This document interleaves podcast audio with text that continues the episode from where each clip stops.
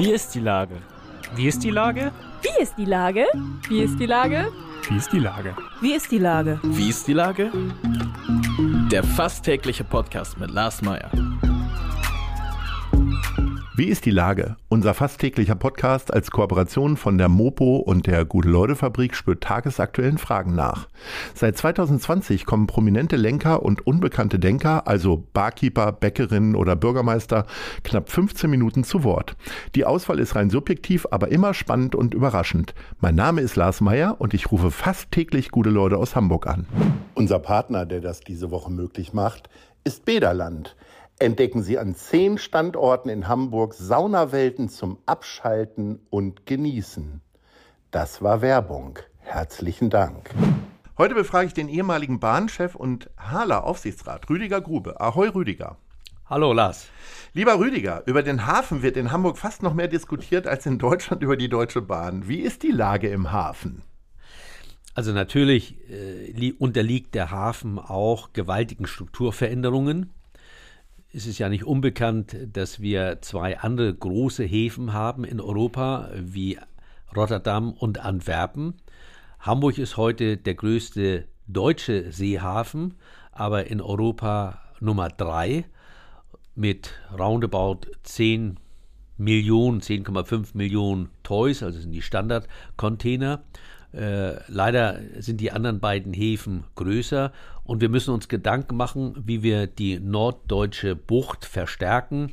Deshalb gibt es ja Überlegungen, die acht Containerterminals äh, zusammenzuführen. Das heißt, die von der Hala, die von der Eurogate, und zwar in Hamburg, in Bremen, Bremerhaven und in Wilhelmshaven.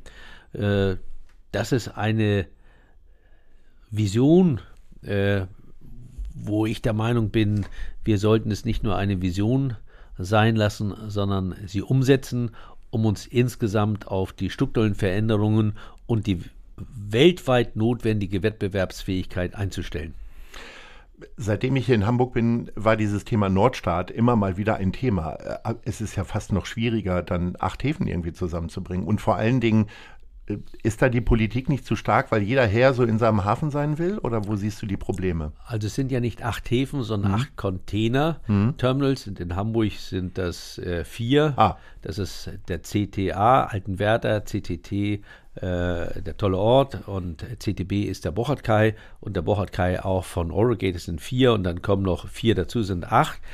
Das ist sicherlich äh, schon ein lang gehegtes Ziel, aber ich muss sagen, äh, in Hamburg und auch in Bremen wird diese Idee von der Politik sehr, sehr positiv gesehen. Wenn man jetzt über viele Jahre so ein Macher ist, wie du es bist, wie äh, definiert man dann für sich eigentlich so einen Aufsichtsratsposten? Weil eigentlich sollst du nur kontrollieren. Also deine Ideen sind doch eigentlich nicht gefragt, oder? Doch, die Ideen sind schon gefragt, aber du hast natürlich völlig recht. Man muss sich so ein bisschen zügeln. Man neigt dazu, gerade so wie ich, der immer operativ verantwortlich war, dann auch die operative Rolle beiseite zu legen und wirklich die kontrollierende und beratende Funktion einzunehmen. Nun mache ich das ja schon drei Tage und so langsam habe ich mich auch daran gewöhnt. Was für mich ganz wichtig ist, dass zwischen dem Vorstand und dem Aufsichtsrat ein gutes Verhältnis ist. Das heißt kritisch konstruktiv. Äh, ich glaube, nur wenn man gemeinsam an einem Strang und in eine Richtung zieht, kann man ein Unternehmen erfolgreich äh, führen. Und mit der Hala ist es uns bisher sehr, sehr gut gelungen. Ich bin im Juni 2017 Aufsichtsratsvorsitzender geworden mit äh, Angela Titzart an der Spitze als Vorstandsvorsitzende und sie macht das glänzend. Und wenn man mal sieht, wie sich die Hala auch jetzt gerade in der Pandemie entwickelt hat, dann können wir hier in Hamburg alle sehr, sehr stolz sein. Die Hala ist ein tolles Unternehmen. Wie habe ich mir denn so einen Aufsichtsratsposten vorzustellen? Ihr trefft euch alle drei Monate bei Kaffee und Kuchen und dann werden Zahlen präsentiert? Oder ist das auch schon so, dass man sich zwischendurch mal eine SMS hin und her schickt und äh, eigentlich doch jede Woche irgendwie damit beschäftigt ist? Also nicht nur jede Woche, manchmal auch jeden Tag. Äh, das ist eben das gute Verhältnis, dass man äh, Vertrauen hat. Und Vertrauen kommt ja auch von Trauen. Und es ist wichtig, äh, dass man natürlich nicht in den operativen direkten Entscheidungen involviert ist. Aber es gibt ja auch Entscheidungen, die sind operativ und strategisch, also liegen genau dazwischen. Und wenn man ein gutes Verhältnis hat, dann telefoniert man lieber einmal mehr als zu wenig. Dann ist das ein ganz normaler Austausch. Und ich habe regelmäßige Jurfix äh, mit dem Vorstand, im Wesentlichen natürlich mit dem Vorstandsvorsitzenden oder mit der Hala, in dem Fall äh, Frau Titzert. Und äh, daneben natürlich auch Gespräche mit den Vorständen, mit meinen, Vorst mit meinen Kollegen im Aufsichtsrat. Und alle drei Monate ist dann eben eine. Kaffee und Kuchen. Nee, nicht Kaffee und Kuchen. äh, ein guter Aufsichtsrat hat keinen Kaffee und Kuchen mehr, sondern der hat Obst, äh, gesunde Ernährung.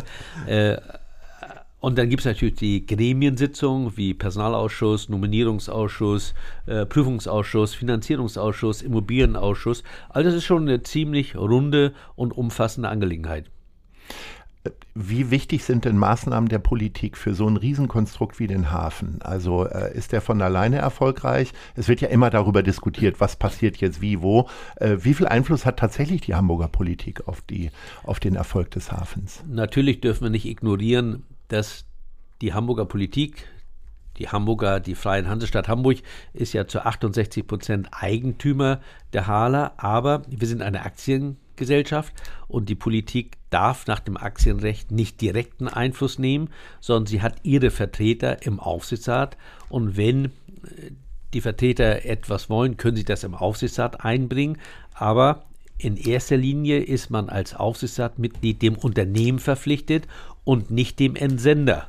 Also wenn beispielsweise jemand aus der Hamburger Politik im Aufsichtsrat ist, hat er in erster Linie dem Unternehmen zu dienen und nicht dem Entsender. Das ist ein ganz wichtiges Prinzip nach dem deutschen Aktiengesetz und das ist auch richtig so. Jetzt hast du dann ja mutmaßlich auch sehr viel mit dem Wirtschaftssenator zu tun. Und Herr Westhagemann kam ja aus der Wirtschaft in die Politik. Und ähm, Jetzt hast du selber möglicherweise ja auch schon mal so ein Angebot bekommen. Ähm, was sind da so deine Gedanken? Äh, sagst du immer noch, oh gut, dass ich das nicht gemacht habe, weil der, ich, wir wissen das ja auch von Ian Karan, der ja auch von der Wirtschaft in die Politik gewechselt ist, der mir auch mal gesagt hat, boah, das ermüdet mich alles, diese, dieser strenge äh, Zeitplan und kaum mehr selber irgendwie aktiv sein? Oder sagst du auch, Gott, das hätte ich jetzt auch noch gemacht? Nein, das letzte mit Sicherheit nicht. Ich kenne Michael Westhagemann sehr gut, schon aus seiner äh, Siemens-Zeit. Ich schätze Michael Westhagemann auch sehr. Wir sind natürlich bedingt durch die Aufgabe auch in einem intensiven Austausch. Aber man muss sich grundsätzlich überlegen, wofür man mehr geschaffen ist. Ich, der in der Industrie groß geworden ist, achtet immer darauf, möglichst wenig Hierarchien, schnelle Entscheidungen, Umsetzung. Das ist in der Politik sicherlich auch das Ziel, aber nicht immer möglich, weil man einfach viele Kompromisse eingehen muss, äh, um etwas umzusetzen. Und das ist nicht so mein Ding. Ich kann auch Kompromisse eingehen, gar keine Frage. Aber ich bin mehr der Typ, der schnell etwas umsetzen möchte. Und hinzu kommt, wenn ich mich für eine politische Aufgabe entschieden hätte, dann hätte ich alle meine anderen Aufgaben aufgeben müssen. Und das wollte ich nicht. Das hat ja auch etwas mit Verlässlichkeit zu tun. Beispielsweise, ich bin in 2017 bei der Bahn ausgestiegen, habe dann äh, in einigen Unternehmen den Aufsichtsratsvorsitz angenommen und hätte ich das Angebot der Politik in Hamburg angenommen, hätte ich die sofort wieder aufgeben müssen, um keinen Conflict of Interest zu haben. Und dazu war ich nicht bereit, weil ich habe ein paar Werte. Das ist dass man sich auf das gesprochene Wort verlassen kann, also das, was den Hamburger Kaufmann ausmacht, äh, Glaubwürdigkeit, Authentizität, Leidenschaft äh, und das hätte jetzt in der Phase nicht zu meinem Leben gepasst. Weil die Politik zu wenig Leidenschaft hat, ganz häufig? Nein, ganz im Gegenteil. Die Politik hat sogar sehr viel Leidenschaft, vielleicht manchmal sogar ein bisschen zu viel.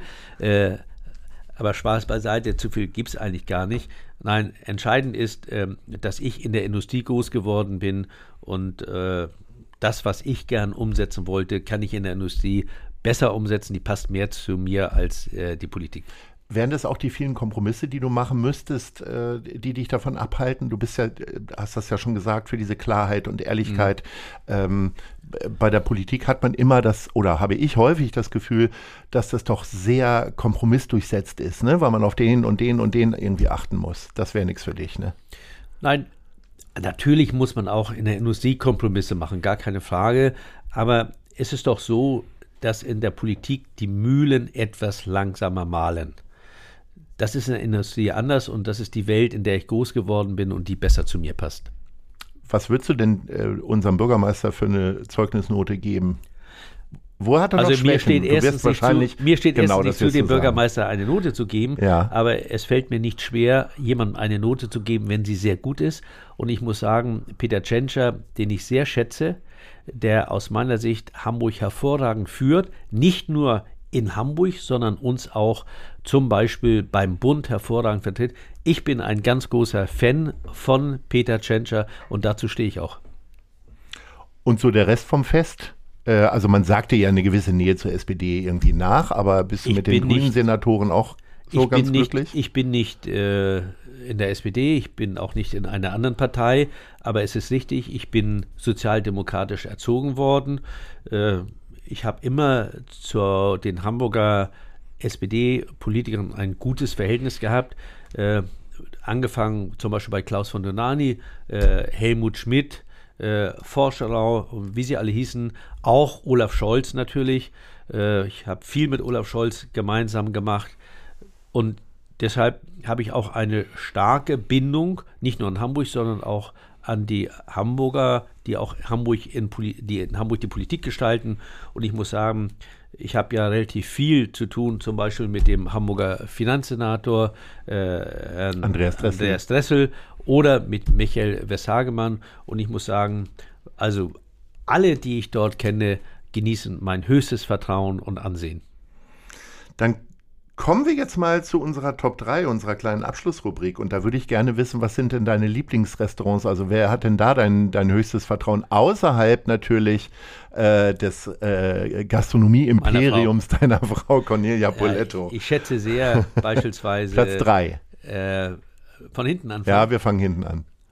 Also Platz 3 ist schwierig für mich. Ich würde gerne vom Platz 1 anfangen. Okay, dann machen wir mal Platz 1. Das ist Christoph Rüffer ja. äh, im äh, Vierjahreszeitenhotel. Äh, und zwar unten in der Küche sein Chef-Table. Und bitte, Lars, entschuldige, wenn ich noch einen, einen zweiten äh, Flavor auch ja. im Vierjahreszeitenhotel, das ist Niki Nein. Oh, das mag ich äh, auch sehr. Das finde ich einfach äh, ja. fantastisch. Nicht nur äh, den Koch, sondern auch den Restaurantleiter Matthias. Ich finde, dass die eine hervorragende äh, Gastronomie und eine Gastgeberrolle dort spielen. Und äh, ich finde auch zum Beispiel das Bianc sehr schön hier in der Hafen City. Also das wären so meine drei Favorites. Ja, dann haben wir doch schon drei. Darf es denn auch mal eine Currywurst sein irgendwo? Sehr gern sogar. Ich freue mich darauf. Meine Frau eröffnet gleich neben ihrem heutigen Restaurant äh, im März das Paulas. Und das Paulas wird so der Hamburger Lieblingsimbiss. Sehr schön. Lieber Rüdiger, ich wünsche ein ruhiges und gutes Händchen für deine vielen Aufsichtsratsmandate. Weiterhin so viel Leidenschaft und Klarheit in Wort und Tat. Herzlichen Dank. Lars, Ahoi. vielen Dank, dass ich kommen durfte. Ich schätze das sehr. Wünsche dir auch alles Gute. Und ich sage es nochmal: Hamburg ist die schönste Stadt. Ahoi. Ahoi. Zicke, zacke. Ahoi. Eine Produktion der Gute-Leute-Fabrik in Kooperation mit der Hamburger Morgenpost.